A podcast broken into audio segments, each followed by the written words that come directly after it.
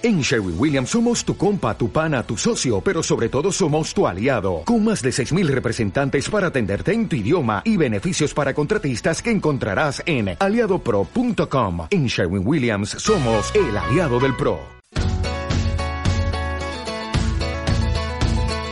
Datos y protagonistas de Wall Street.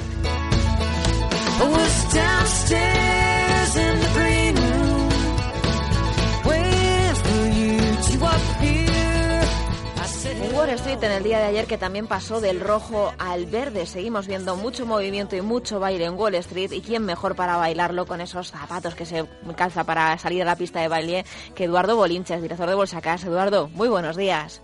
Muy buenos días, ya te, ya te voy pegando la jerga. Así me gusta. Estamos pendientes de ese baile en Wall Street. Eh, parece que cambiamos eh, de luz con facilidad y, seguimos en algunos casos marcando máximos. Hay gente que está preocupada, analistas sobre todo, y también algunos inversores que nos escriben al programa que, que piensan que en algún momento esto se va a girar y nos va a pillar con el pie cambiado eh, y nos va a pillar, como decíamos en algún momento con usted en este espacio, sin silla. Bueno, vamos a ver. Eh, de momento seguimos el guion preestablecido, ¿de acuerdo? Seguimos viendo mínimos crecientes en los mercados estadounidenses y por contra, al otro lado del charco, aquí en Europa, pues ya sabemos la lateralidad enorme que tiene el IBEX 35, por poner un ejemplo, ¿no? 10.000, 10.500, no salimos de ahí.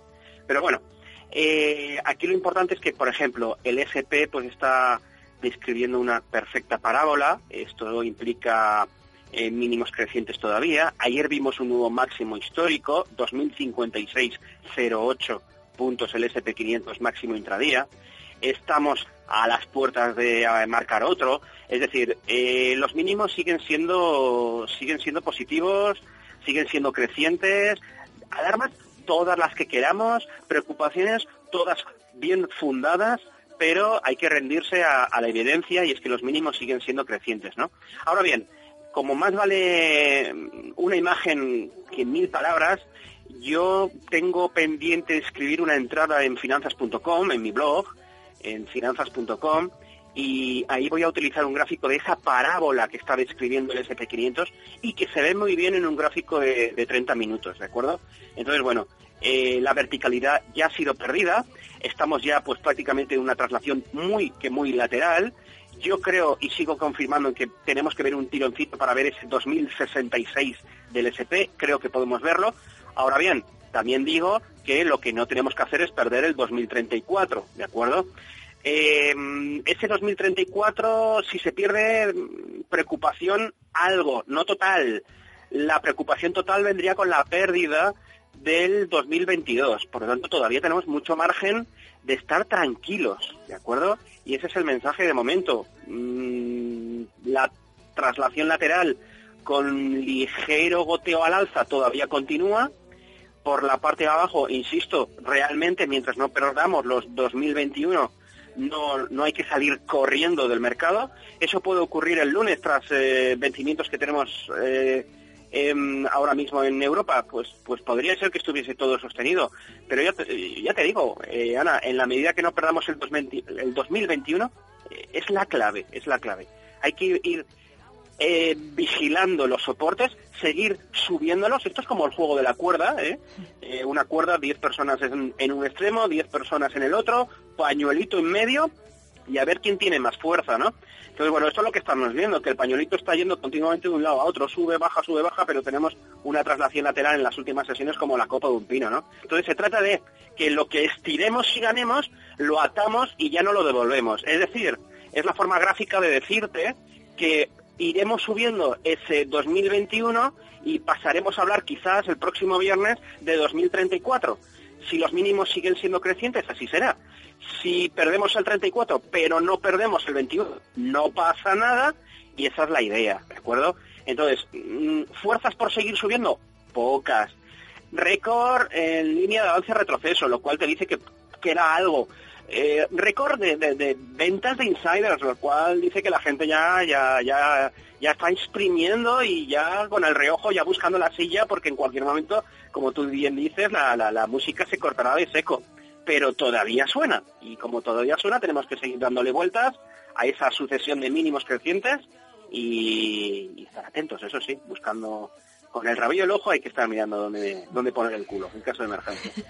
no hay que tener eh, miedo a, sacar el flotador o la balsa de emergencia, pero siempre vigilándolo, claro que sí. También tenemos que vigilar esos eh, datos macroeconómicos que teníamos esta semana. Teníamos a miembros de la FED hablando de que querían subir los tipos el próximo año, tal y como estaba previsto en su calendario, con el menor impacto posible para los mercados, porque claro, temen que, regresen los osos y vuelvan a, tirar de ese pañuelo. Y cuidado también con eh, los datos macros que estamos viendo eh, teníamos eh, un IPC que se mantuvo estable el mes pasado, en línea con lo esperado, unas peticiones semanales de subsidio por desempleo que caen hasta 291.000 frente a las 293.000 de la semana anterior y un PMI manufacturero que decepciona bastante. Pues sí, la verdad. No obstante, hay que decir que los datos macro dan más miedo en Europa que en Estados Unidos, ¿no? Pero dicho esto, efectivamente, yo vuelvo a hacer hincapié de dos mensajes. Mensaje número uno, ya Bernanke nos, prometió tipos bajos eh, muy cercanos a cero hasta bien mitad del año 2015. Yo creo que van a intentar conseguirlo y si suben algo es testimonial, eh, pero, pero nada, el mercado no, no lo tendrá en cuenta porque será nada, ridículo. ¿De acuerdo? Y mensaje número dos, es cierto que ha habido una avalancha de dinero, de liquidez sobre el mercado financiero. Como yo digo, el, famoso helicóptero de Bernanke en su momento pues tiró muchos dólares, pero todos cayeron en las azoteas de las grandes entidades bancarias, ¿no? En los rascacielos de ellos.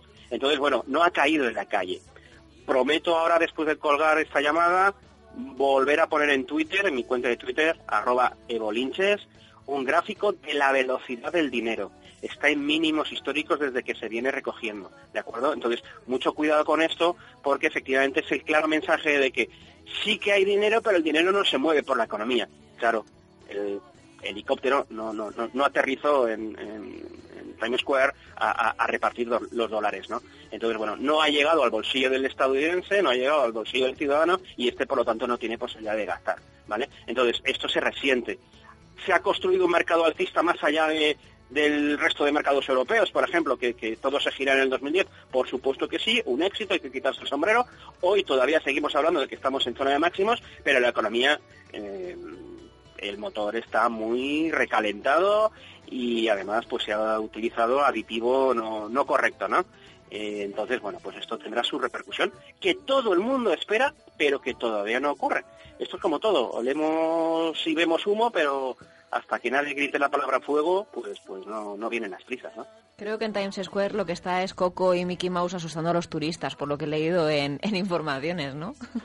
Sí, bueno, efectivamente, todo lo que sea despistar en la situación actual, todo vale, ¿no? Yo, yo miro mucho la actividad de los insiders y volvemos a ver nuevos niveles récord de, de ratio vendedores contra compradores. O sea, algún despisto a compra por algún motivo alguna información privilegiada tendrá muy concreta de su empresa, pero los grandes volúmenes son todos de venta, de ejecución de stock options y, venta inmediata en mercado, ¿no? Y así se notifica la FEC. Por lo tanto, eh, más claro, agua. En último lugar, eh, solamente le, quería preguntar por Alibaba. Teníamos, eh, sé que sigue sobre todo los índices y, no tanto a quizá las compañías, pero teníamos Alibaba con un estreno que, llamó muchísimo la atención este año, haciendo un poco de balance ¿no? del 2014 en Wall Street, eh, con, un estreno que captaba toda la atención de los inversores porque en, una sola semana de roadshow había conseguido captar el máximo que necesitaban para salir, que seguía subiendo sus horquillas de precio, que debutó con mucho éxito, que mm, sacó unos resultados que le auparon totalmente en el mercado y que ahora mismo con el mercado de deuda, con eh, esos 8.000 eh, millones que, quería eh, captar en bonos, parece que, se sigue disparando un título que, que, no sabemos si está en burbuja. Tenemos que tener miedo ante, ante todas estas subidas que se han producido en este valor durante este 2014. Eduardo, ¿cómo lo ve usted? Bueno, vamos a ver. Yo creo que mm, sí que hay burbuja porque cuando se pone en media eh, de moda, perdón, cuando se pone en moda, pues, pues no se miran ratios, ¿no? Y por lo tanto hay que tener mucho cuidado. Desde el punto de vista técnico no pasa nada, tenemos los mínimos en 82 dólares, estamos en 109, hay una distancia brutal y técnicamente, pues oye, no, no, no pasaría nada. El último tirón de 82 a 120, eh, calculando la mitad más o menos, pues pasaría pasaría por la zona de 100, mientras no perdamos esa zona tampoco pasaría nada, ¿no? Para los que vayan a corto plazo. Ahora bien, yo siempre voy a poner esta colocación como mero ejemplo de cuándo una cosa es buena y cuándo una cosa es mala. Eh, me explico. Eh, ¿Qué español ha podido, ha podido acudir a la OPV de, Alibaba? Y por diferencia que Español eh, ha podido ir a la UPV de Endesa, por poner un ejemplo. ¿no? Es decir, esto viene a dejar muy claro que cuando nos ofrecen algo a nosotros, a los pringaillos inversores españoles, por algo es. Cuando algo es bueno, aquí no llega ni las migas, ¿de acuerdo? Entonces, esto es un claro ejemplo de cuando hay un valor interesante o no. Referencias no había, eh, se ha colocado a justo y precio, el, deseo y sobre todo el descuento de, futuros crecimientos eh, ya se está pagando y bueno, vamos a ver esta colocación, yo creo que va a ser un éxito, los 8.000 millones de dólares sin ningún tipo de problema y, bueno, pues técnicamente es lo único que hay que mirar. Tenemos el 82-81 como mínimo histórico, tenemos el 50% del último impulso de 82 a 120, que pasa más o menos por los 100 algo, y punto, y ya está. Entonces, desde el punto de vista técnico es lo único que hay que vigilar. En formato intradiario vemos también un soporte importante en 96-82. Yo no dejaría que cerrase por ahí, por debajo, si tuviese acciones. No las tengo.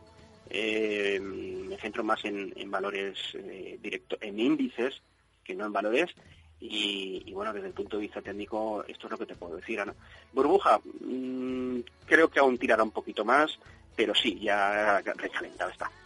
Bueno, pues ojito a Alibaba, seguiremos de cerca esas burbujas o no dentro del mercado americano. Gracias, Eduardo, porque me encanta su jerga y yo quiero seguir aprendiendo.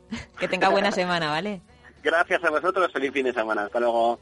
Dale más potencia a tu primavera con The Home Depot. Obtén una potencia similar a la de la gasolina para poder recortar y soplar con el sistema OnePlus de 18 voltios de Ryobi desde solo 89 dólares. Potencia para podar un tercio de un acre con una carga.